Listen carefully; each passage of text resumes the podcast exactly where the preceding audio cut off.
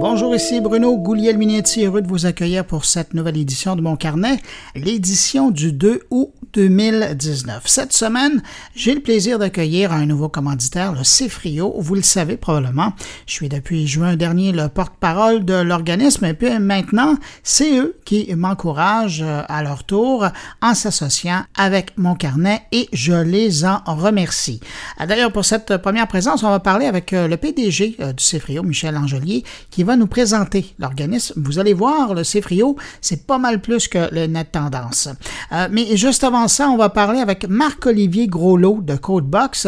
C'est une école pour euh, programmeurs et développeurs qui est déjà présente à Québec et qui vient s'installer à Montréal.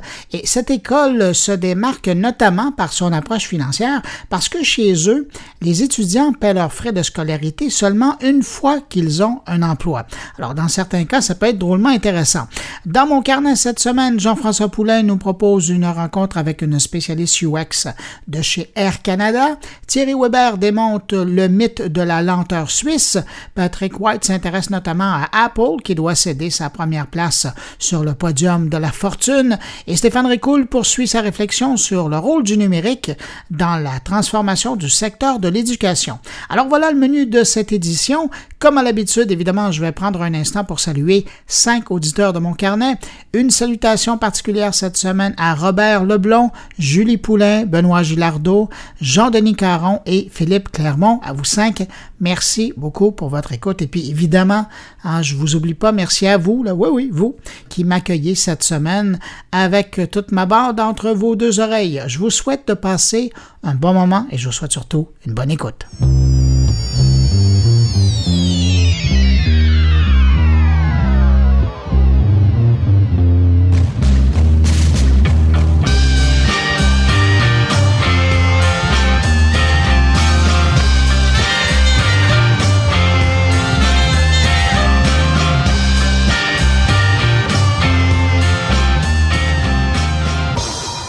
On commence cette revue de la semaine avec euh, la plus récente photo numérique des Québécois qui vient d'être publiée cette semaine par le CFRIO. Je résume très sommairement parce que c'est quand même une longue étude.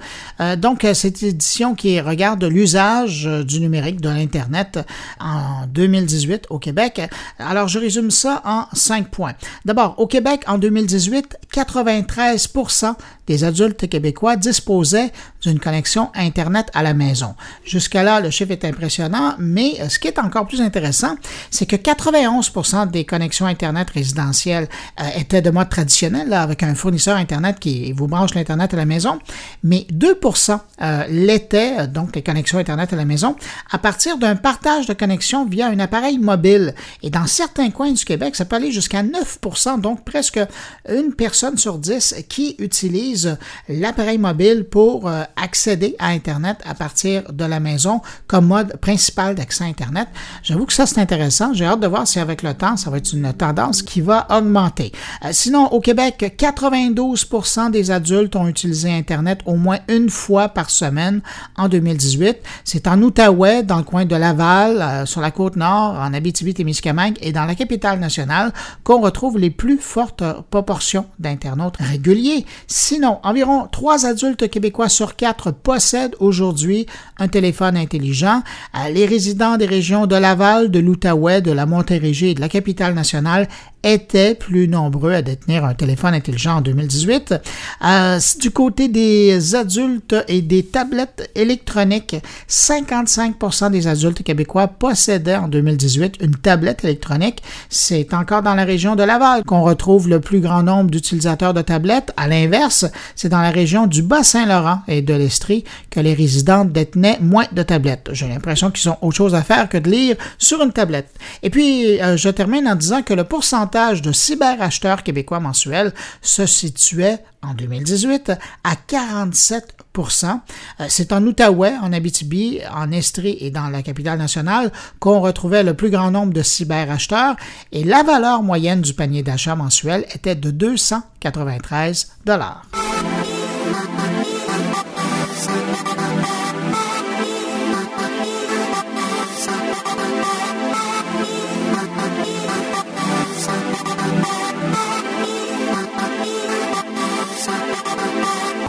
Bien malgré eux, Amazon et Google ont dû admettre ces dernières semaines, ces derniers mois, que les propos, les enregistrements des assistants intelligents de leurs clients étaient écoutés par des gens, soit chez eux ou euh, par des entreprises partenaires, pour notamment améliorer la performance de leur appareil respectif. Alors, pour eux, on le savait, c'est officiel. Mais sur le même sujet délicat, jusqu'à maintenant, on n'avait pas entendu grand-chose de la part d'un autre des gros joueurs sur l'échiquier de l'assistanat numérique, et je parle de Apple. Eh bien là, c'est fait. La discussion est partie suite aux révélations d'un lanceur d'alerte qui a dit cette semaine qu'il y avait de nombreux enregistrements comportant des discussions privées entre médecins et patients, des accords commerciaux, des relations apparemment criminel ou sexuel qui a été écouté par des sous-traitants d'Apple.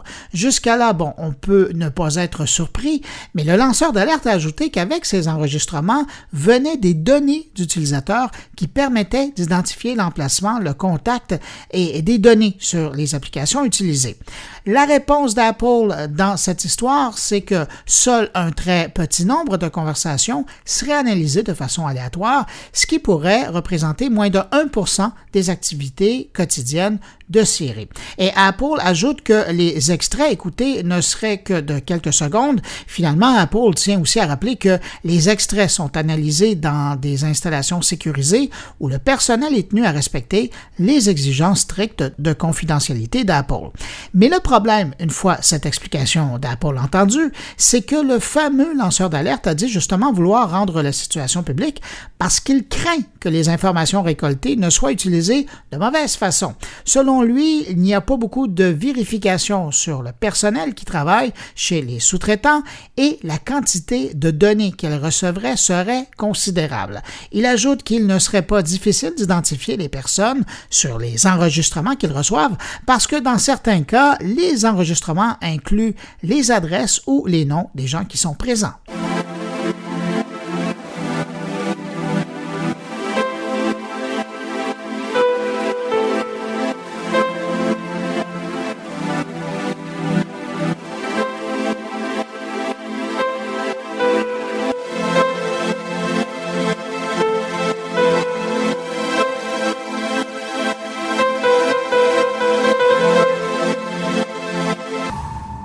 Semaines passent, les ennuis de Facebook ne semblent pas vouloir s'éloigner. Cette semaine, on apprenait que la FTC américaine s'intéresse maintenant aux acquisitions de Facebook. Le régulateur américain soupçonne Facebook d'avoir cherché à écarter la concurrence en achetant tout simplement ses rivaux potentiels. La FTC, en passant, ce sont les mêmes qui ont récemment condamné le réseau social à 5 milliards de dollars d'amende pour avoir manqué à ses engagements envers la protection de la vie privée de ses utilisateurs. En fait, maintenant, la FTC chercherait à savoir si Facebook n'a pas simplement étouffé la concurrence en achetant ses rivaux potentiels. Depuis 2004, Facebook a fait une cinquantaine d'acquisitions importantes, dont Instagram en 2012 et WhatsApp en 2014. Selon le Wall Street Journal, la politique d'acquisition de Facebook est un morceau clé de l'enquête de la FTC sur d'éventuelles pratiques anticoncurrentielles de Facebook. Et pour savoir, eh bien, la FTC aurait déjà contacté les créateurs des startups acquises par le passé par Facebook. Alors là, j'ai vraiment hâte de connaître le dénouement de cette enquête.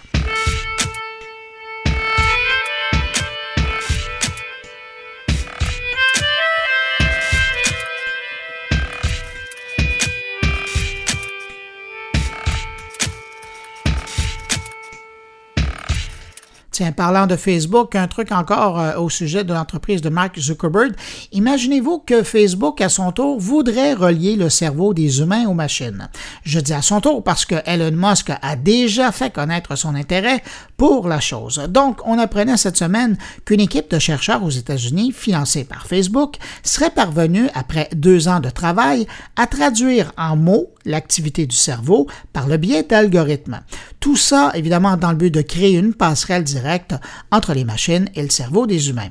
Et chez Facebook, on est pas mal fiers. Vous imaginez, on disait cette semaine que d'ici une dizaine d'années, eh ben, la capacité d'écrire au clavier directement depuis son cerveau, ça serait peut-être considéré comme normal.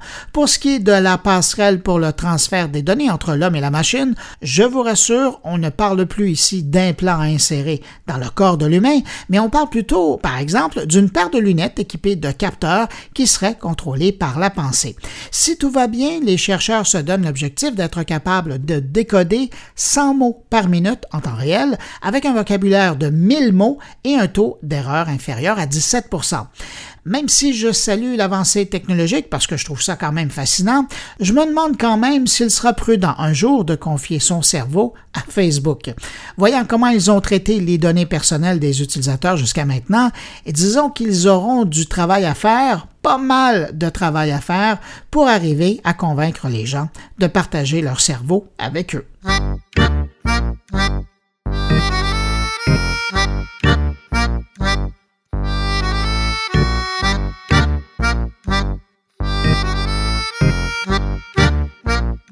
Un mot au sujet de Pokémon Go, simplement pour lever mon chapeau. Hein. Quand même, cette semaine, on confirmait le milliard de téléchargements du jeu, et ça seulement en trois ans. Mais bon, c'est vrai qu'en juillet 2016, c'était parti en Lyon avec plus d'un demi-milliard de téléchargements en seulement deux mois, mais il fallait quand même le faire aujourd'hui, passer la barre du milliard. Selon Sensor Tower, Pokémon Go a généré des revenus de 2,65 milliards de dollars en trois ans d'exploitation.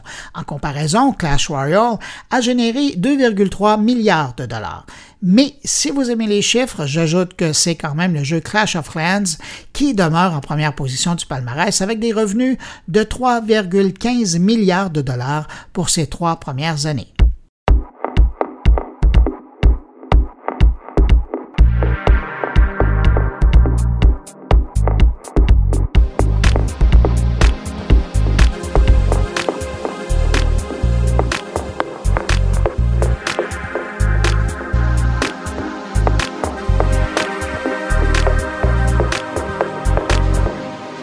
Cette semaine, l'Internet français a été secoué par une histoire d'arnaque assez particulière où un site utilisait la notoriété des influenceurs français pour s'enrichir. C'est l'histoire du site web Celebrity, un site qui vendait des vidéos dédicacées d'influenceurs sans leur accord. Mais plus voleur encore, le site affirmait même reverser une partie des bénéfices à des associations, ce qui n'était pas vrai. En échange d'un paiement qui pouvait aller jusqu'à 117 dollars, environ 80 euros, un fan devait recevoir une vidéo dédicacée de sa vedette préférée, comme c'est offert ailleurs dans le monde par des sites spécialisés dans le domaine. Mais le hic, c'est que les vidéos n'ont jamais été envoyées aux acheteurs parce que les éditeurs du site n'avaient aucune entente avec les influenceurs ou YouTubers annoncés sur le site. Idem pour les associations qui devaient recevoir des sous selon le site, tous confirment n'avoir jamais reçu le moindre centime. Vous êtes curieux de savoir qui était derrière le site? Ben, ce serait un jeune étudiant de l'école de commerce française située à Singapour et je termine en vous ajoutant que depuis que l'histoire est sortie sur Twitter mercredi, ben, vous imaginez bien que le site aujourd'hui n'est plus disponible.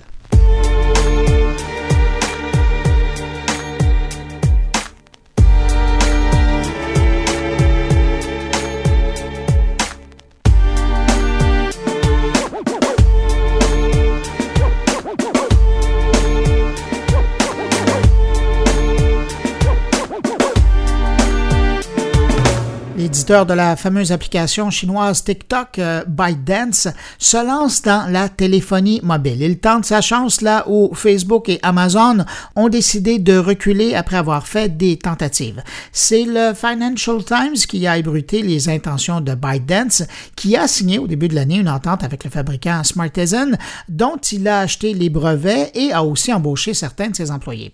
Mais ici, il faut quand même rappeler que ByteDance, ce n'est pas seulement qu'une application, c'est aussi surtout Toutiao, l'agrégateur de contenu chinois qui compte plus de 120 millions d'utilisateurs. Et c'est probablement pour ça que l'autre nouvelle concernant l'éditeur chinois cette semaine m'a moins surpris.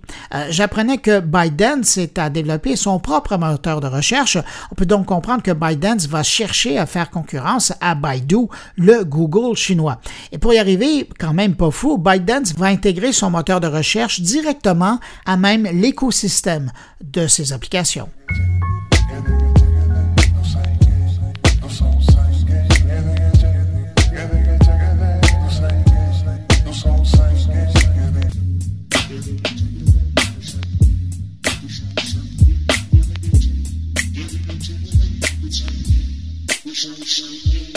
Alors là, on peut dire que c'est du suivi à, la clientèle. Hein. Je reçois l'occasion des demandes d'auditeurs qui sont à la recherche de formation pour devenir programmeur ou développeur. Et c'est pour ça d'ailleurs que j'avais présenté récemment une entrevue avec Dominique Goulet pour parler de l'arrivée de l'école 42 à Québec. Eh bien là, cette semaine et la semaine prochaine, d'ailleurs, si tout va bien, je vais vous présenter deux autres écoles dont je trouve l'approche intéressante et qui se spécialisent dans la formation d'une clientèle qui cherche quelque chose de sérieux, de complet, mais quand même assez rapide.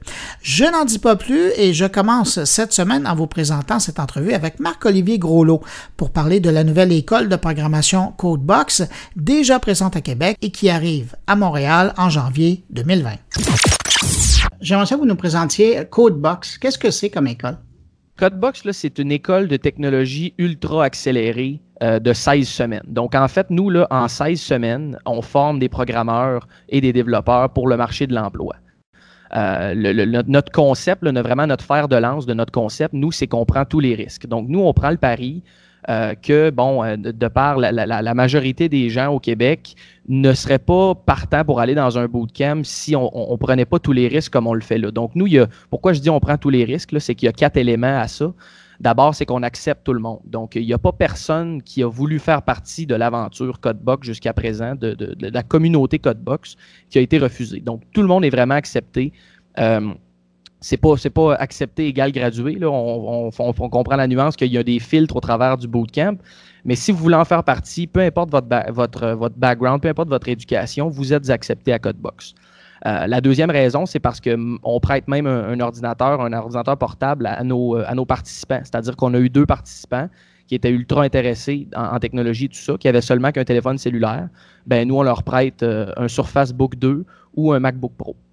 Euh, la troisième raison, c'est parce qu'on garantit un emploi à 25 de l'heure. Donc, ça, c'est vraiment le, fer de lance, l'aspect le plus important. Euh, combiné au fait que nous, on ne charge pas rien, on charge aucun frais de scolarité à nos participants tant qu'ils n'ont pas leur emploi. Donc, euh, la, job garantie et l'emploi garanti, devrais-je dire, combiné au fait qu'on ne charge rien, ben c'est vraiment ce qui fait, qui fait ça. Puis ce qui rend un peu ça. Puis on a souvent, on dit c'est trop beau pour être vrai. On se fait poser la question.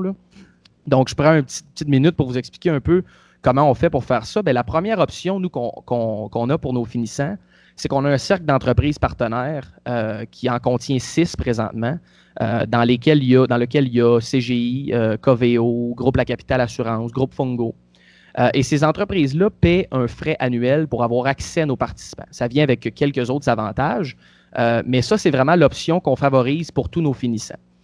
La partie où on est capable de garantir l'emploi à 25 de l'heure, ben, c'est que nous, on, juge que à chaque cohorte, il va y avoir peut-être un 25 à 35% des gens qui ne se placeront pas dans nos entreprises pour telle ou telle raison, manque d'expérience, peut-être ça a été vite un peu pour eux.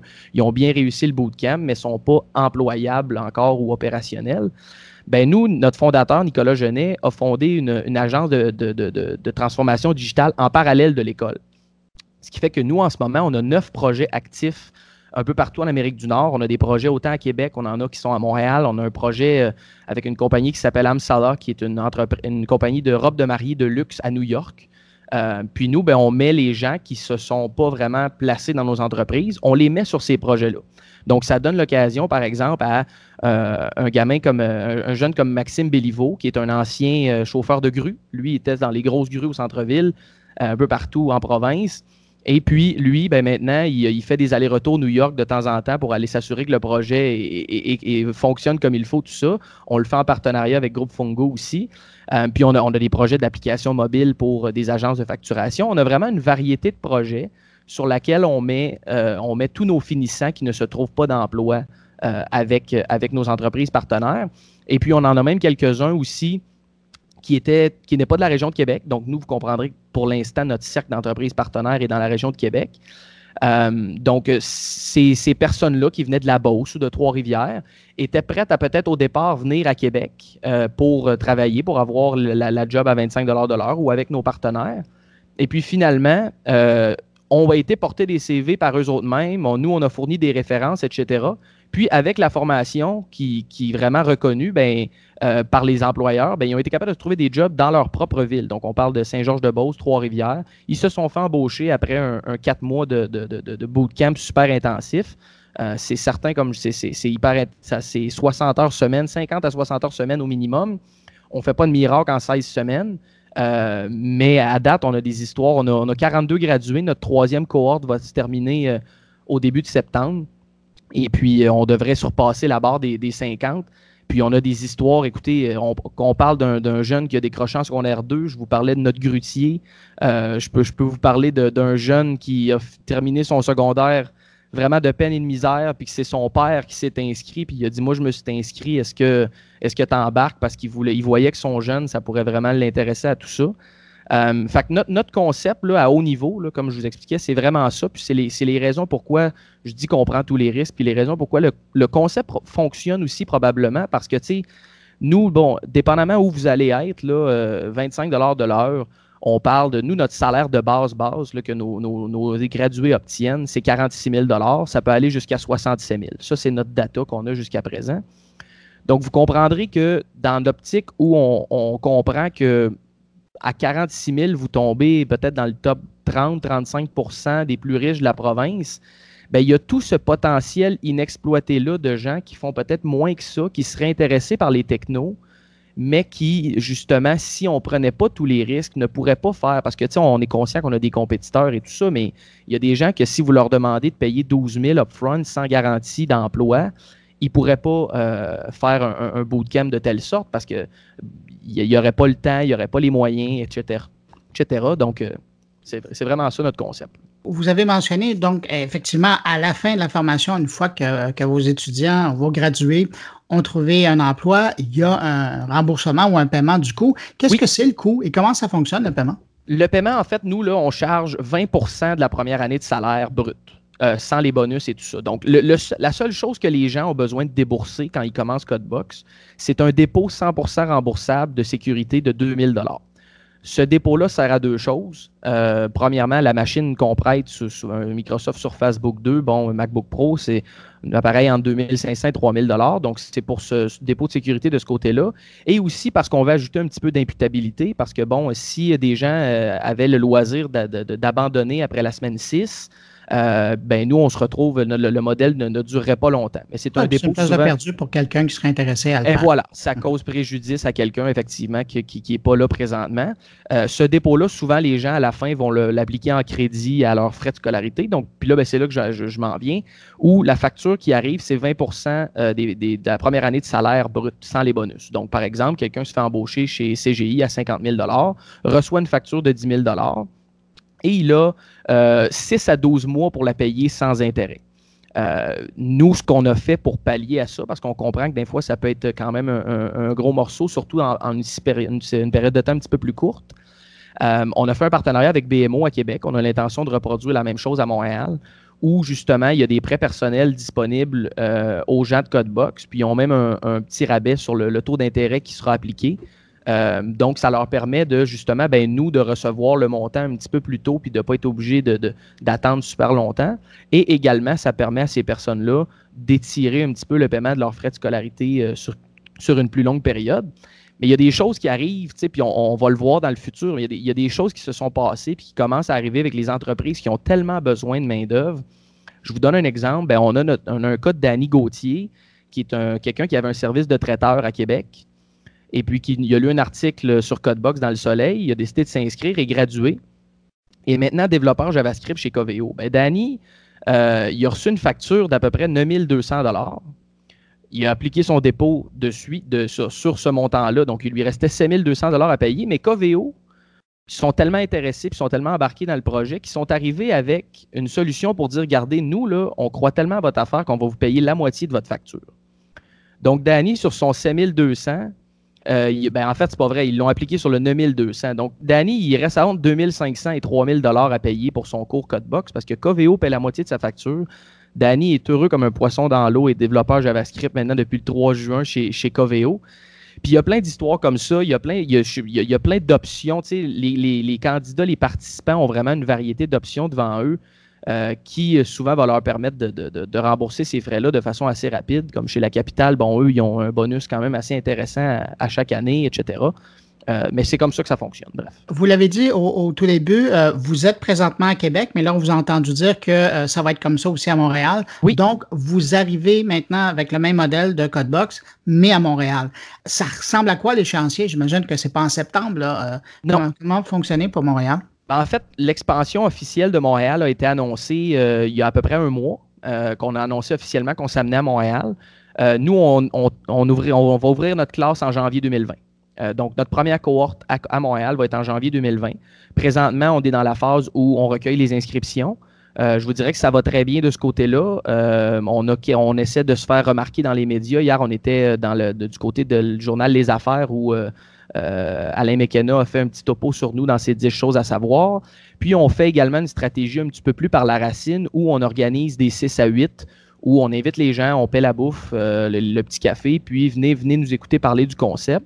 On en a fait un jusqu'à présent. Le prochain est euh, le 8 août euh, à, 6 heures, évidemment, au cas des cafés sur Saint-Denis.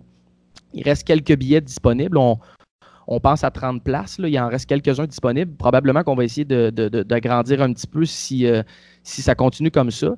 Mais l'échéancier, c'est vraiment d'être en janvier. Nous, on a un baromètre X d'inscription à atteindre. Euh, on se dirige lentement mais sûrement vers ce baromètre-là. Puis ensuite, une fois que ça sera atteint, ben, on va se diriger vers du côté des entreprises. C'est certain qu'on a des discussions déjà d'entamer. Euh, une entreprise comme Coveo va assurément être intéressée de, faire partie du cercle à Montréal également, eux qui ont des bureaux euh, tout neufs dans la gare Windsor. donc, on, est, on a une série d'étapes à franchir. La première, c'est celle de de peupler notre liste d'inscrits, je vous dirais. De ce côté-là, ça va très bien. Puis une fois que ça c'est fait, on va enclencher le reste du processus. Mais notre objectif, c'est janvier 2020, puis euh, tout indique que ça va démarrer à cette date-là. Vous disiez, vous, vous faites à la fois de la, formation de programmeurs et de développeurs. Ça ressemble à quoi euh, ce que vous touchez comme matière ou comme formation? Ben nous, en fait, notre concept, c'est une des, un des, avantages de notre concept, c'est que nous, c'est une simulation dans euh, vraiment ce qu'on pourrait appeler en anglais hands-on en entreprise. Donc, on a une compagnie. Ben, c'est exactement. On a une compagnie qui s'appelle Rocket Elevators, qui sont des ascenseurs. Puis, dans le fond, c'est une simulation. Donc, tout au long du programme, on fait une variété de choses. Le programme Genesis, qui est les deux premières semaines, ça, ça se trouve être un peu notre réchauffement. C'est-à-dire que c'est là où les gens vont euh, prendre compte, OK, oui, euh, c'est peut-être pour moi la techno ou non, c'est pas pour moi. Puis de notre côté, c'est un premier filtre aussi pour voir si, après ces deux semaines-là, est-ce que les gens ont ce qu'il faut pour poursuivre plus loin. Euh, les gens pour qui ça ne fit pas, on remet le dépôt et ça leur, aura littéralement rien coûté pour participer à ces deux semaines-là.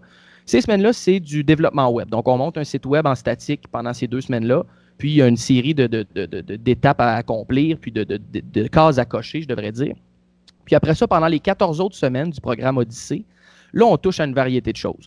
Donc, on parle de algorithmie et pseudocode. Donc, dans notre contexte d'ascenseur, on fait, euh, faire un algorithme pour toutes les cages d'ascenseur en fonction du, building et tout ça. Euh, les deux semaines suivantes servent à coder cet, cet algorithme-là. Euh, on a deux langages compilés, deux langages interprétés. Donc, on parle de la première semaine, en fait, c'est les interprétés. On a JavaScript et Python. La deuxième semaine, on fait du C Sharp et du Golang. Puis ensuite de ça, ben là, on, va rendre notre site web dynamique. Donc, on va parler, on va l'intégrer en base de données, on va, on va faire une web application en Ruby on Rails avec celui-là. On va aller y intégrer des services web comme euh, Google Maps, par exemple, ce qu'on appelle les API. Euh, on va y intégrer beaucoup d'API. On va faire faire notre propre API aussi euh, par les participants. On le fait faire en ceux qui connaissent le domaine un petit peu en REST et en GraphQL. GraphQL, c'est vraiment tourné vers l'avenir. C'est Facebook qui a lancé ça en 2014 ou 2015, si ma mémoire est bonne. Euh, et parce que ces participants-là vont se servir de leur API après pour faire une app mobile. Euh, bon, on touche aussi à la blockchain, on fait du machine learning, on fait un skill Alexa. Euh, on fait un petit peu d'intelligence artificielle également. Donc, c'est un thème par semaine. Je vous en épargne quelques-uns, là. Mais on fait un thème par semaine durant les 14 semaines d'Odyssée. bon, on touche également à les DevOps, la sécurité, on fait du test-driven development, on fait un petit peu de TDD, etc. Euh, donc, c'est vraiment ces thèmes-là. Puis vous voyez qu'il y a vraiment une suite logique qui se rend jusqu'à la fin. Puis on bâtit un site web qui, au départ, était, euh, des pages, des, qu'on pouvait flipper presque. Là, puis finalement, à la fin, on se retrouve avec un site web qui a vraiment beaucoup, beaucoup d'atouts. Puis un système d'information en arrière dans le back-end qui a vraiment, vraiment beaucoup de choses aussi. Quelqu'un qui est à Québec ou euh, à Montréal, parce que la formation s'en vient en janvier 2020, euh, euh, qu'est-ce qu'il fait pour vous contacter pour avoir plus d'informations sur Codebox? Ben, on a notre site web tout d'abord au codebox.biz, codebox avec deux X. puis il y a le formulaire d'inscription. Vous allez voir, il y a plusieurs articles aussi qui sont là. On a dans la section médias, on a des, des histoires de participants. Euh, on a un article qui s'intitule Comment ça marche, qui résume un petit peu euh, euh, ce que je fais, ce que je vous explique aujourd'hui en termes de c'est quoi l'espèce de processus. Euh, on a une page Facebook également. On est sur les médias sociaux euh, énormément. Donc, c'est vraiment les meilleurs moyens de nous rejoindre. Euh, moi, je vais être rejoignable via justement notre site web. On a une adresse aussi info à codebox.biz si vous voulez nous envoyer un courriel. Bon, ben, je pense que c'est assez clair pour vous rejoindre. Il y a différentes façons. Marc-Olivier Groslot, gradué de Codebox, mais aussi directeur du développement des affaires. Merci beaucoup pour l'entrevue. Ben, merci beaucoup pour, de, m'avoir offert votre plateforme, M. Guglielminetti. C'est super apprécié. Merci. Au revoir. Merci. Bye bye.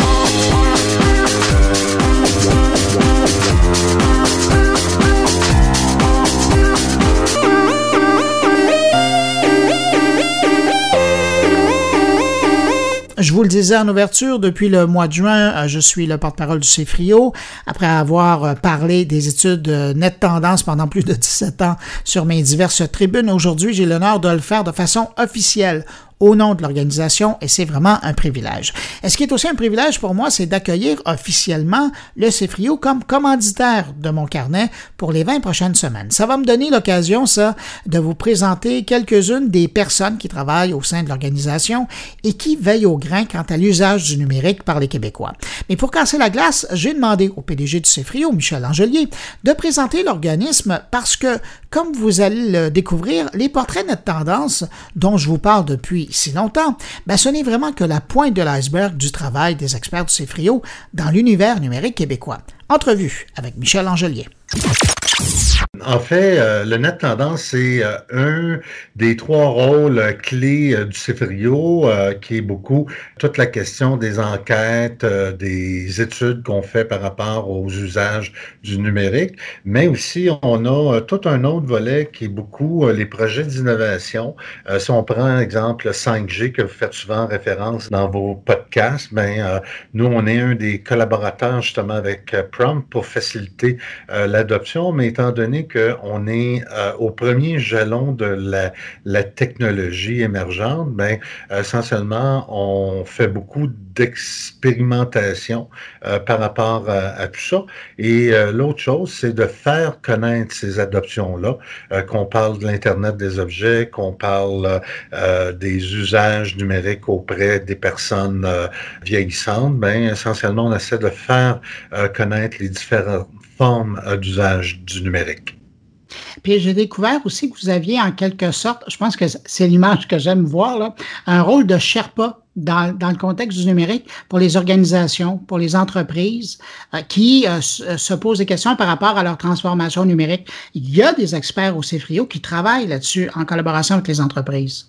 Oui, euh, et davantage plus que les entreprises. Nous, dans notre langage, Bruno, c'est euh, on parle vraiment des organisations. Ça peut être, exemple, euh, les ordres professionnels sur lesquels on peut vraiment aider les nouvelles, les professions à s'adapter aux nouvelles technologies. Des fois, on, on travaille avec les SUS de ce monde pour établir, exemple, ma première ligne numérique. On a travaillé dans le milieu scolaire pour créer qu'est-ce qu'on a appelé l'école en réseau, qui est un franc succès, qui est devenu les cégeps en réseau et pour lequel présentement l'Italie aimerait acheter les droits. Le CFRIO, ça, ça fonctionne comment? C'est une entité publique? C'est une entité privée? Comment ça fonctionne?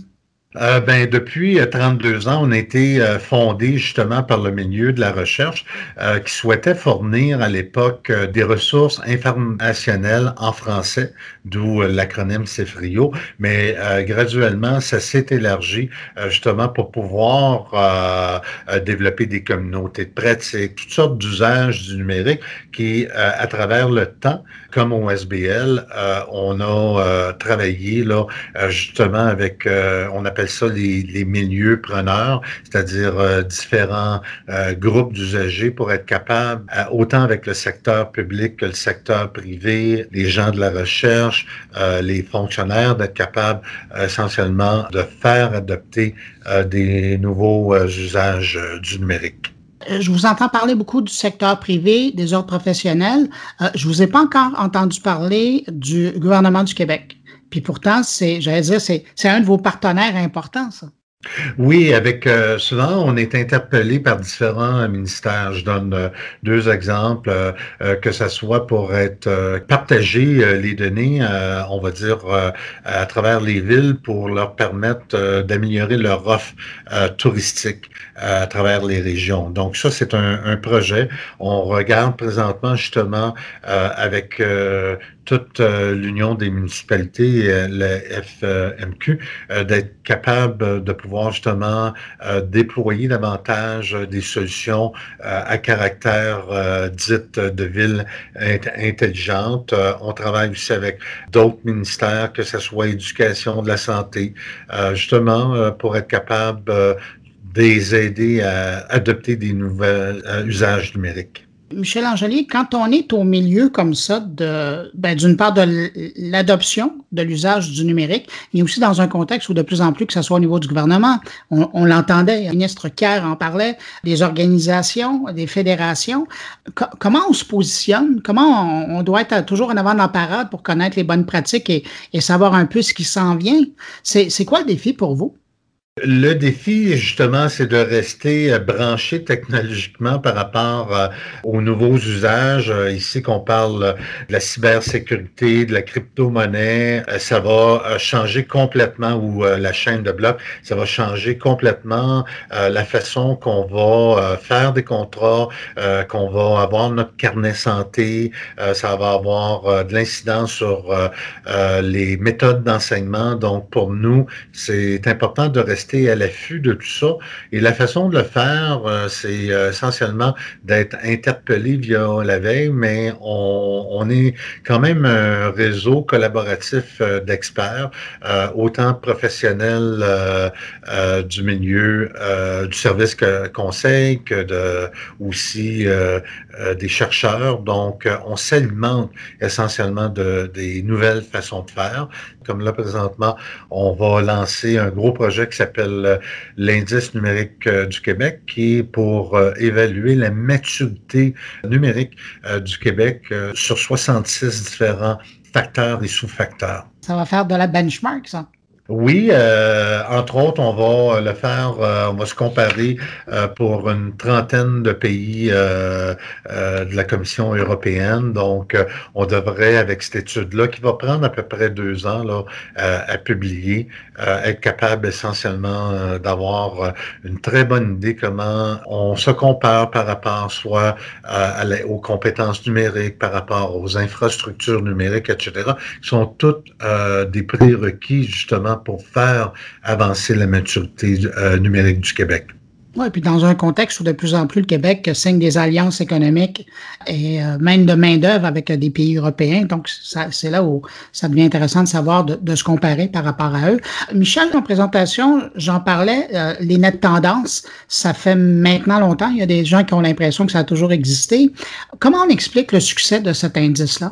Par le fait que euh, c'est thématique, euh, donc, euh, et on, à chaque année, on essaie de voir le niveau de maturité numérique. Le public, présentement, est prêt à obtenir les services en ligne du gouvernement, d'être capable justement de renouveler son permis de conduire sans être obligé même d'envoyer un chèque ou de le faire tout simplement en ligne. Donc, nous, le succès vient euh, du fait que euh, de manière récurrente, on mesure euh, le progrès et à tout ça s'ajoutent de nouvelles dimensions qui nous permettent justement de rester à l'affût des nouvelles technologies.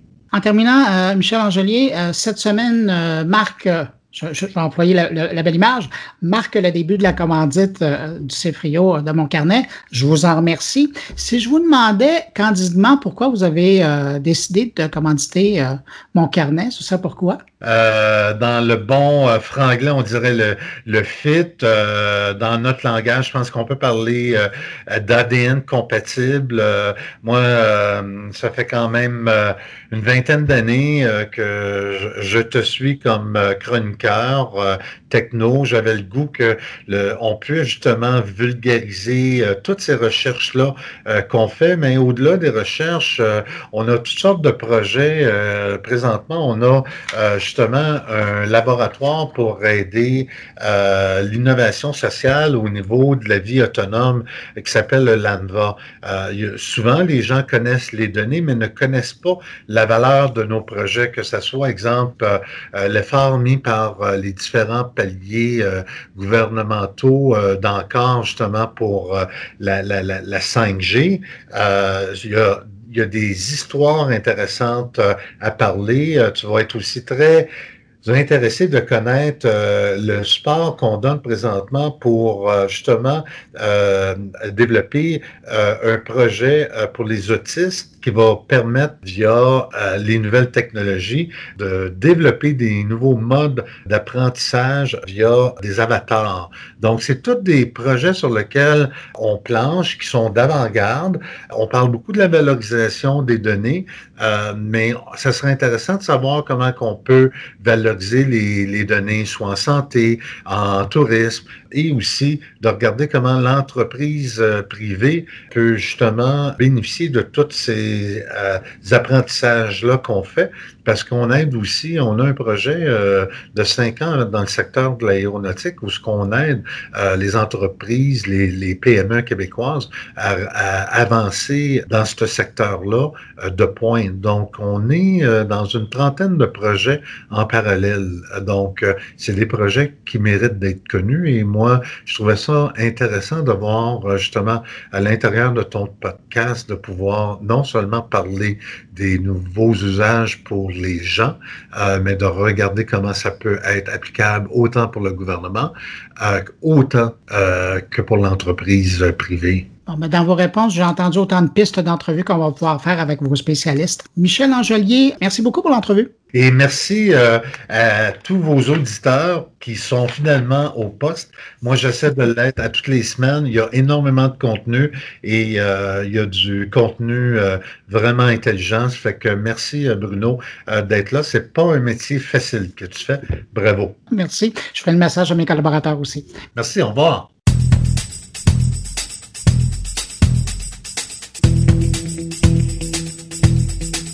C'est maintenant le temps d'aller rejoindre mon collègue Jean-François Poulain pour nous présenter sa rencontre UX de la semaine. Bonjour Jean-François. Bonjour Bruno. Eh ben, cette semaine, Jean-François, tu nous fais vraiment voyager. Effectivement, cette semaine, mon entrevue, c'est avec Marianne Leduc-Lévesque qui travaille comme UX UI designer chez Air Canada. Puis tu le sais, c'est comme dans la continuité de mes dossiers à date quand j'appelle euh, le, UX dans le monde du vivant.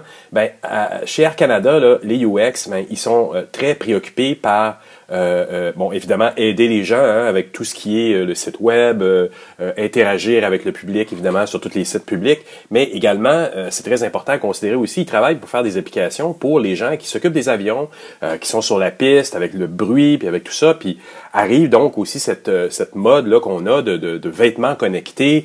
Comment avertir quelqu'un quand tu es sur une piste d'atterrissage qu'il y a un bruit de réacteur à côté, qu'il y a quelque chose à tenir compte, qu'il y a une feuille de route à consulter, mais tu peux pas le faire nécessairement sur la piste d'atterrissage là quand il fait moins 40 puis que le bruit euh, as le bruit dans les oreilles. Ouais, mais là ça, commence à être complexe là. Effectivement, euh, ils vont euh, tenir compte de tout ça. Ils font beaucoup de recherches en amont. Donc, c'est un bel exemple de, de, de, UX en milieu de travail du côté client. Et, et voilà, ben c'est l'entrevue que j'ai cette semaine, donc avec Marianne Leduc-Lévesque. Mais là, Jean-François, avec cette rencontre-là, tu vas faire rêver des gens. Est-ce qu'ils cherchent encore du monde pour leur équipe? Et oui, effectivement, en passant, ils sont à la recherche de, de, personnel. Euh, je vais poster l'annonce euh, sur mon Twitter euh, cette semaine avec des emplois. Là, ils cherchent justement, c'est ça, des UX. Alors, à qui la chance? Merci beaucoup, Jean-François, pour cette entrevue. On l'écoute à l'instant et on te retrouve la semaine prochaine. Merci, Bruno. Bye bye. Salut. C'est sûr que, dans le fond, juste pour donner un petit peu de contexte, nous, Air Canada, on a plusieurs gros projets ou plusieurs initiatives. Il euh, faut comprendre qu'on a plusieurs pods de designers pour justement ces plus grosses initiatives-là. Euh, on a un gros pod de designers qui euh, à Toronto qui s'occupe vraiment de tout ce qui est plus directement en lien avec le, consommateur. Donc tout ce qui est aircanada.com, tout tout ce qui est les, les, applications mobiles aussi. On a aussi un autre volet qui est tous les projets qui est lié au programme de loyauté. en fait, récemment, on vient tout juste de racheter notre propre système de fidélisation des clients. Euh, donc, c'est pour ça que maintenant, on, a aussi ce, volet-là. Et euh, puis aussi, euh, le dernier, qui est l'équipe dans laquelle je fais partie, qui est vraiment au niveau des employés et de la business, des opérations. puis ça, pour moi, c'est quelque chose de très, euh, très intéressant parce que même quand j'ai commencé à travailler sur ces projets-là, c'est sûr qu'on voit toujours le côté un peu plus glamour, côté client. Ah, on a un site web, on achète des billets d'avion. En réalité, c'est beaucoup plus complexe que ça. Euh, dans le fond, c'est sûr que nous, on vend pas juste des, des, des billets d'avion. On, on, vend en réalité chez Air Canada, on vend une expérience de voyage. Euh, ah. comment on fait en sorte que ben, notre personne, à de tel, euh, de tel point euh, et elle s'en va à telle destination. Puis tout ce temps-là, en réalité, la personne passe beaucoup de temps avec nous. Que ce soit directement ou indirectement, il passe du temps avec la compagnie, que ce soit avec nos employés, le service qu'ils obtiennent, et que ce soit dans nos processus aussi, nos systèmes, nos outils, nos méthodologies, tout ça, ça va affecter le client aussi. Donc, dès qu'il y a quelque chose qui est mal défini à l'interne dans ces processus-là, ou qu'il y a une faille ou quelque chose, ça va se faire ressentir par le client. C'est là qu'on a aussi des mauvaises expériences, puis euh, ou que euh, dans les pires scénarios, je pense qu'on a des, de la visibilité médiatique euh, peut-être pas très positive. donc, c'est sûr que pour éviter aussi ce genre de situation-là, ben, c'est pour ça qu'on a beaucoup de, projets. Puis avoir l'équipe de, de, design qui participe à ça, je pense qu'on on a, on a notre place dans cette réalité-là aussi. Définitivement. Mais donc, de, ce que j'entends que tu dis, vous touchez là, euh, du moment où quelqu'un a l'idée de faire un voyage jusqu'au moment où il, est revenu, atterri, puis il a défait ses valises. C'est pas juste le moment où il embarque dans l'avion et il débarque de l'avion. C'est le moment où il pense acheter un billet. Exactement. Euh, ben, le pense à acheter un billet, peut-être un peu moins. Ça ça, ça, va être vraiment le côté client. Puis justement, notre équipe qui est un petit peu plus consommateur.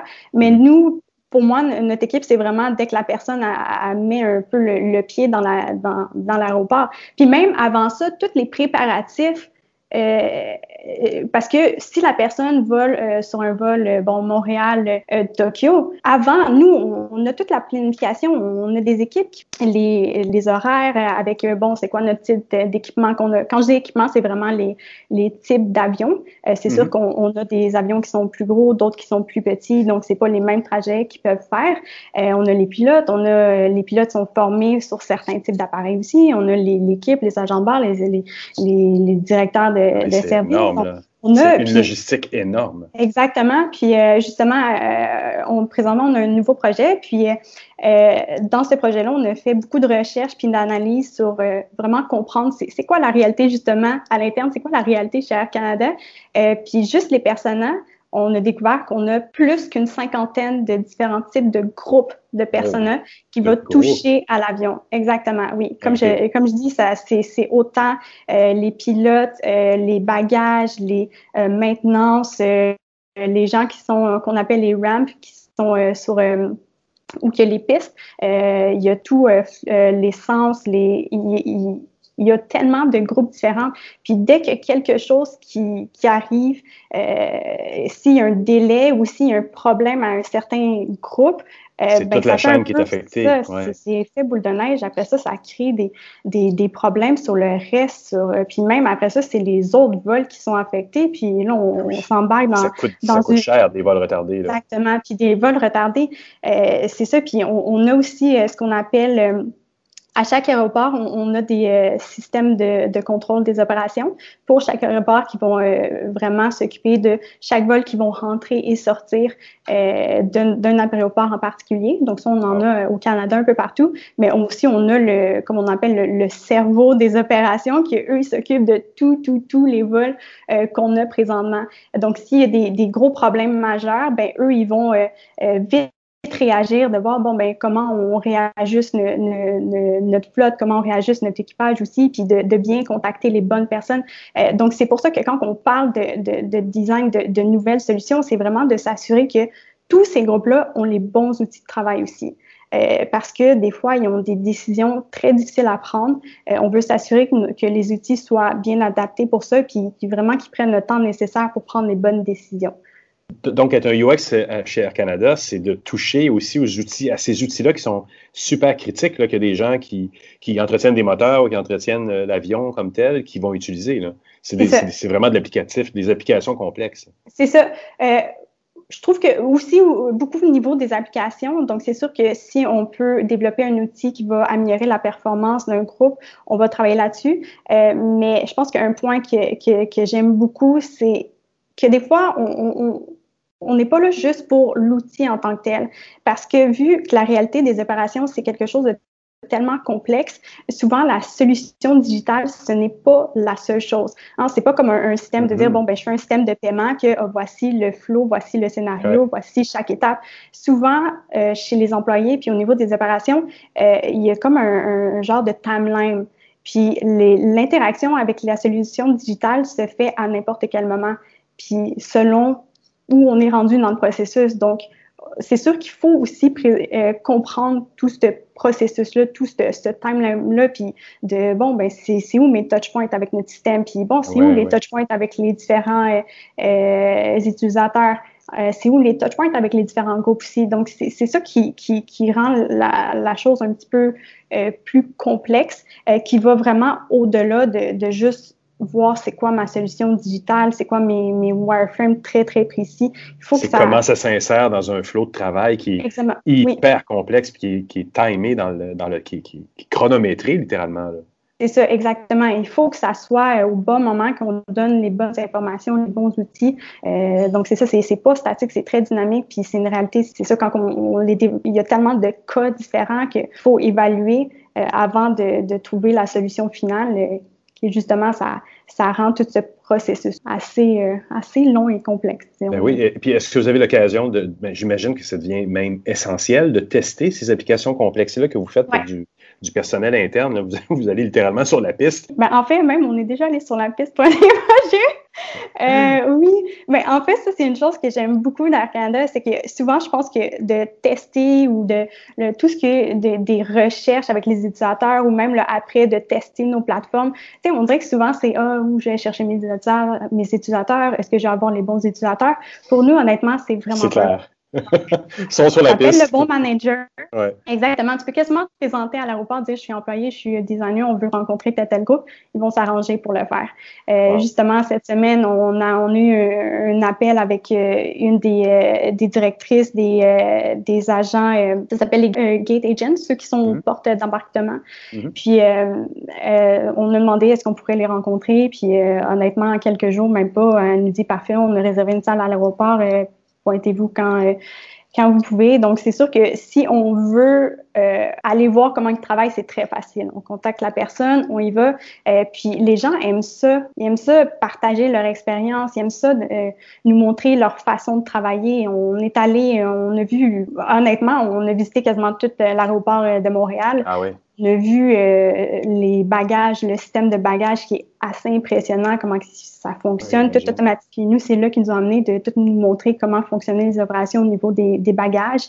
Même pour nous, de voir le contexte de ces gens-là, que si jamais on développe des, des, d'autres solutions pour eux, de, de voir que ah, c'est limité. Puis aussi au niveau euh, physique, c'est limité. Ils ont des gros, euh, des, des, des, gros casques pour bloquer le son. Ils ont des bouchons. Ils ont des gros, des grosses mitaines. Ils ont euh, tu sais, c'est toutes ah des, des, des, choses qu'on pense pas, mais qu'en allant là-bas, on découvre c'est quoi leur monde. Puis notre, notre, réflexe de faire une nappe pour quelqu'un qui est à l'extérieur avec des grosses mitaines, comme tu dis, puis oh, tu pourrais pas non plus jouer d'une alerte euh, euh, audio parce qu'il n'entendrait pas. Peut-être à la limite d'une vibration et encore. Ben oui, exactement, parce que ça, on en parlait même avant le projet, de dire, ah oui, euh, on parle beaucoup des wearables, de, de peut-être mm-hmm. donner un genre de montre à ces gens-là. Puis quand on les a vus, honnêtement, je pense qu'il va falloir retourner un peu à, la table à dessin. C'est ça, de, voir. Je pense que c'est plus complexe qu'on le pense parce que la, la, réalité est très différente pour eux versus nous quand on, on design puis on est assis à nos bureaux, on, ne prend pas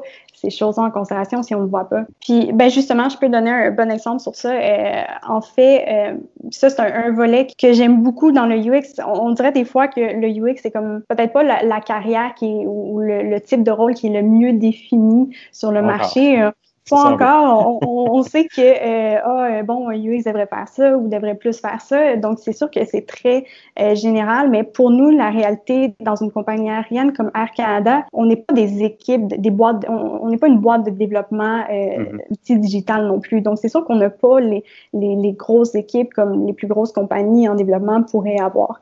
Euh, donc, c'est sûr que nous, notre réalité, oui, on, on, va passer beaucoup de temps sur les wireframes, c'est sûr, ça fait partie de notre travail, mm. mais tout le côté avant d'analyse et recherche est très élaboré pour nous. C'est là qu'on va passer aussi beaucoup de temps parce qu'on a besoin de comprendre la business. On peut pas créer une solution digitale sans la connaître. Puis on a besoin de travailler avec la business pour ça, euh, de ça. Donc nous, quand on reçoit les requirements, ben c'est de vraiment s'assurer est-ce que c'est vraiment les, les, meilleures solutions, est-ce que c'est vraiment ça qu'on veut, est-ce que c'est ça que vous voulez, est-ce que c'est ça que les, les utilisateurs veulent? Puis de vraiment travailler conjointement avec eux. On n'a vraiment, on n'a pas le choix. C'est bien beau, bon, pousser les wireframes, mais si je le sais que un niveau, au niveau du processus, ça ne fait pas de sens, je me sentirais pas confortable dans, dans, dans, dans, cette situation-là. Puis on va, justement, on va reparler avec la business, on va vraiment s'assurer que non, c'est notre solution. Je pense la force est une des caractéristiques principales de ce qu'on fait c'est d'aller chercher l'empathie, d'avoir de l'empathie pour euh, vraiment se mettre à la place des gens. Puis on n'a pas, tu sais, ça, il faut le faire. Puis, tu sais, on a un profil assez particulier, les designers UX, qui, puis aussi qui est pas, euh, on n'a pas la même méthodologie que euh, d'autres personnes dans, dans la business. Puis je pense que c'est beaucoup de, de c'est sensibiliser la business à ce niveau-là, sans nécessairement faire le travail pour eux, mais c'est faire le travail avec eux puis les sensibiliser euh, à ça. C'est vraiment, euh, pour moi, des fois, je le vois un peu comme du coaching. Puis et quand tu travailles avec ces gens-là, après quelques mois, même tu vois que leur façon de penser change. Puis pour tout le monde, même l'équipe de développement, même les développeurs, quand on va euh, sur le terrain, qu'on va voir les employés travailler, on c'est pas juste les designers, c'est pas juste moi qui va. On, veut que l'équipe y a aussi, on veut que le product owner ou euh, que le développeur il voit ça pour justement sensibiliser tout le monde. Parce que justement quand eux ils font leur code ou au moins ils, comprennent, vous savez, ils comprennent aussi les décisions. Puis, ils codent pour un visage, ils codent pour des gens qu'ils ont rencontrés là. Exactement. Marianne, je voudrais te remercier pour cette entrevue. Ah ben merci beaucoup euh, pour l'invitation, ça m'a vraiment fait plaisir.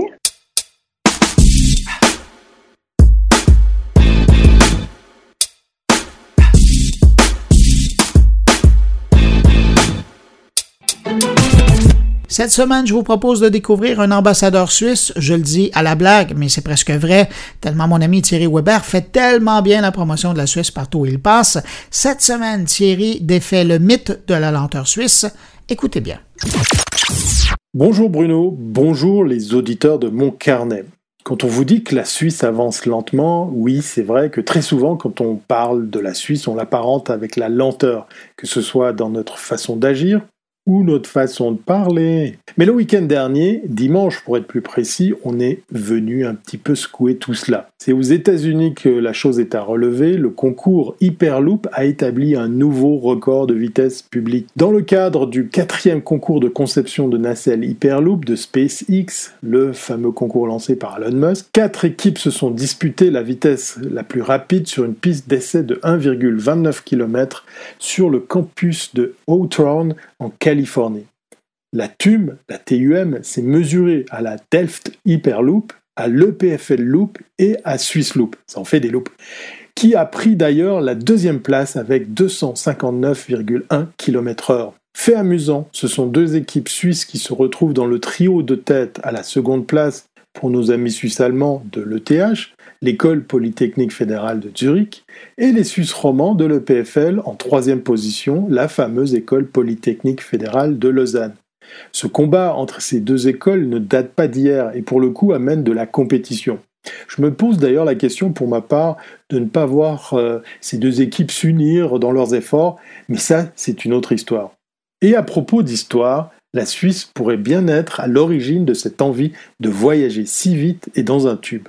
Beaucoup de gens pensent qu'Elon Musk vient le premier avec ce concept, mais en 1974, je parle en Suisse, 1974, le professeur Marcel Juffer, professeur à l'EPFL à l'époque, proposait pour la première fois un réseau de métro de transport futuriste et innovant qui fonctionnerait à grande vitesse autour des 500 km/h dans des tunnels à basse pression le concept Suisse Métro voyait le jour.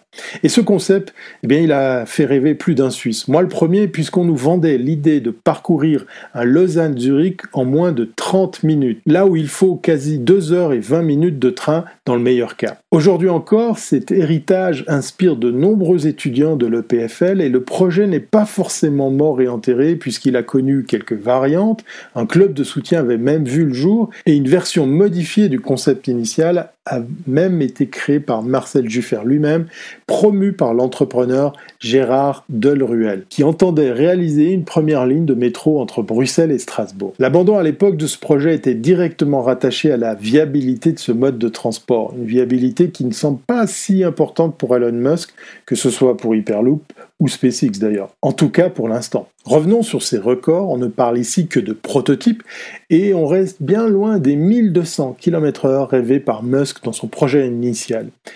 Mais en propulsant leur capsule à 466 km/h, les Munichois de War ont atteint une vitesse que personne n'avait approchée jusque-là. Pas même une entreprise privée comme Virgin avec 386 km/h en décembre 2017 ou Elon Musk lui-même avec ses 354 km/h durant l'été 2017. Leur prouesse valide également la démarche de Musk qui a lancé le concours de l'Hyperloop en 2016 pour encourager les étudiants du monde entier à plancher sur le transport du futur et trouver des solutions pour repousser les limites de la vitesse. De ce fait, cette année encore, la vingtaine d'équipes participantes n'avaient qu'un seul cahier des charges, aller le plus vite possible. Alors les Suisses, toujours aussi lents Allez, à bientôt si c'est pas avant.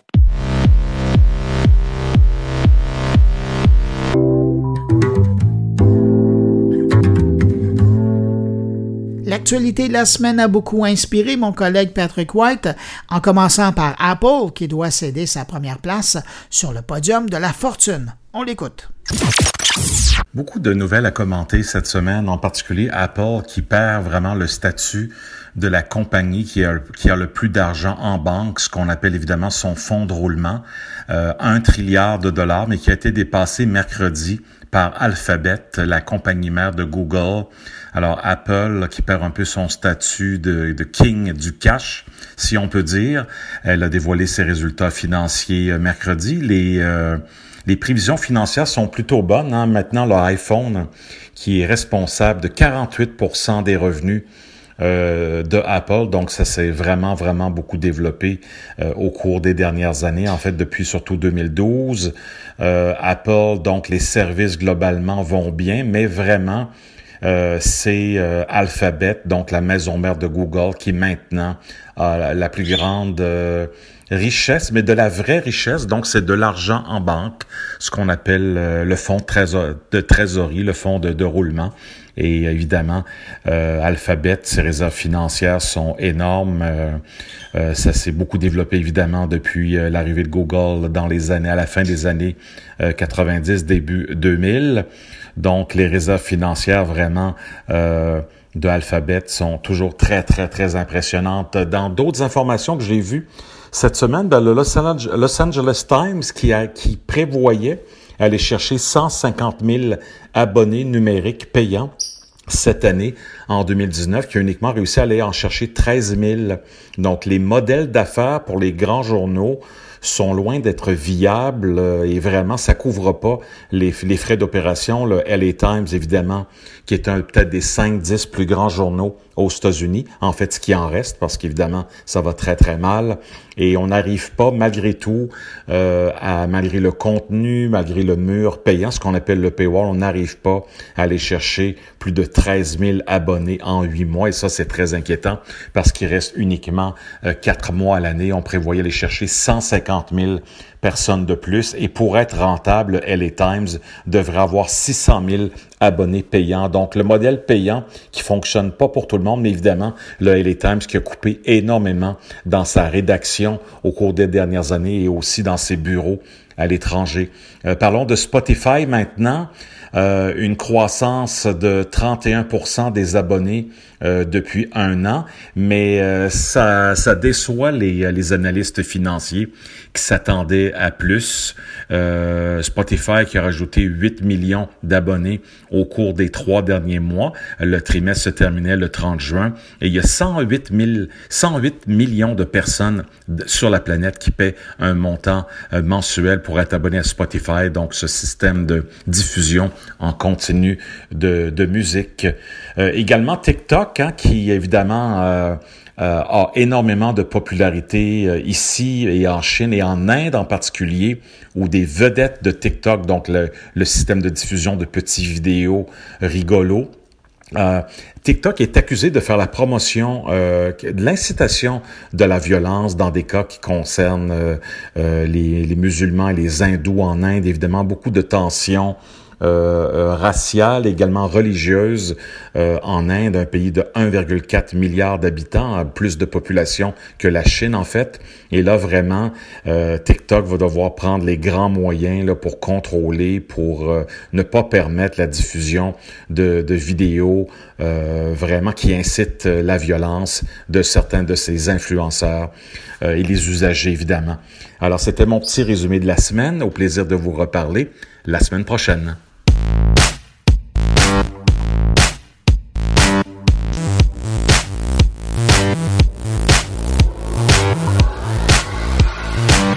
Et on est rendu au billet de Stéphane Ricoul. Et cette semaine, Stéphane revient et termine sa réflexion sur le rôle du numérique dans la transformation du secteur de l'éducation.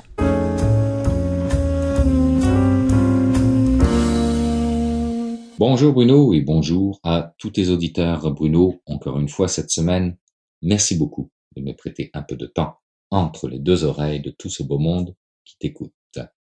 Dans la dernière édition de mon carnet avant les vacances, je faisais rapport de l'incidence positive que pouvait avoir le numérique et les technologies avec le lien sachant versus apprenant dans le domaine de l'éducation. Une évolution tout en douceur, nous faisant passer d'une démarche inductive vers une démarche de plus en plus déductive. Cette semaine, il est certain que je vais faire un petit tour par la Chine, mais avant, attardons-nous à ce qu'on appelle les EdTech pour technologie d'éducation ou technologie éducative, dont les États-Unis et la Chine, justement, captent tout de même pas loin de 90% des investissements financiers à travers le monde. Et même si ce marché se développe, il faut rappeler que l'éducation est une prérogative de l'État dans la plupart des pays et que innovation en ébullition dans ce secteur ou pas, si on ne donne pas les moyens financiers ou légaux à ce secteur pour passer au 21e siècle, la pénétration à grand déploiement des nouvelles méthodes d'enseignement prendra beaucoup de temps. Et ce temps, c'est celui qui profitera aux grandes entreprises privées dans le numérique pour prendre la place qu'on lui aura alors. Alors la question légitime à se poser est la suivante. Va-t-on assister tout simplement à l'ubérisation de l'éducation, ni plus ni moins? Le premier aspect qui saute aux yeux lorsque l'on parle de EdTech, c'est l'agilité de celle-ci pour créer, dans une fraction du temps que cela prendra à n'importe quel ministère de l'éducation, un cursus sur une nouvelle matière un point non négligeable étant donné la rapidité à laquelle apparaissent les nouvelles approches technologiques. Cependant, le deuxième aspect qui saute aux yeux, c'est que la plupart des EdTech se concentrent sur les services périphériques à l'enseignement proprement dit. Des EdTech très axés sur l'orientation ou l'évaluation ou encore la dynamisation des cours par le biais d'une animation plus technologique. Ce que je vois ici, c'est une impossibilité de repenser en profondeur le système d'éducation. On cherche à améliorer dans un processus de compatibilité avec l'existant. On ne cherche pas à recréer ou à disrupter. En fait, et c'est certainement l'élément différenciateur qui positionnera dans l'avenir nos sociétés en matière d'enseignement, on oublie que l'éducation est basée sur la capacité des apprenants à analyser, faire, créer quelque chose dont ils n'étaient pas capables avant la formation. Et ça, la Chine l'a très bien compris. Je l'avais évoqué lors de l'édition de mon carnet du, du 12 avril dernier, mais la Chine, à travers la société Squirrel AI Learning, est en train de revoir en profondeur les capacités même d'apprentissage des étudiants en utilisant l'intelligence artificielle. Je vous résume ici, mais je vous invite à lire par vous-même. Vous trouverez le lien URL de cette entreprise sur le blog de mon carnet de Bruno. Cette entreprise, à travers un algorithme, se base sur les propriétés d'apprentissage de votre cerveau pour vous proposer un cursus spécifique d'enseignement propre à vous en fonction de vos aptitudes cognitives, capacité de rétention de l'information, etc. Quand on comprend que cette entreprise est désormais une licorne, qui est présente dans 300 villes en Chine, qui possède plus de 1800 centres de formation, on se dit qu'il y a peut-être là matière à réagir de notre part. Après tout, si l'IA, si l'intelligence artificielle a pu simuler un maître du jeu de Go, il n'y a aucune raison pour qu'elle ne puisse simuler les meilleurs enseignants au monde. Sur ce, bonne réflexion.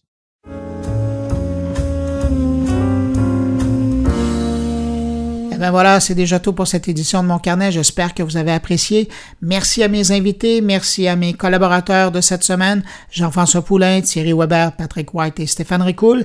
Merci au Cifrio qui commandite cette édition de mon carnet. Si vous désirez en savoir plus sur leurs publications et leurs services, cfrio.qc.ca. Je vous le rappelle, n'hésitez pas à passer le mot autour de vous hein, si vous pensez que mon carnet peut intéresser vos amis, connaissances. Vous envoyez un petit mot à vos amis, vous publiez un commentaire sur les réseaux sociaux ou vous le dites tout simplement à votre voisin de gauche ou de droite si vous êtes dans l'autobus. Hey, est-ce que tu as entendu ça, ce podcast formidable, moncarnet.com? J'exagère, mais bon, c'est une idée. Euh, si vous désirez me laisser un mot, ben vous, savez comment le faire, hein, mais je vous le rappelle, au cas où, évidemment, vous pouvez laisser un témoignage sur les réseaux sociaux en m'interpellant hashtag mon carnet. Je suis pas mal tout ce qui s'écrit là-dessus. Vous pouvez passer par la page SoundCloud de mon carnet ou encore évidemment par le blog moncarnet.com. Merci d'avoir été là. Je vous donne rendez-vous la semaine prochaine. Au revoir.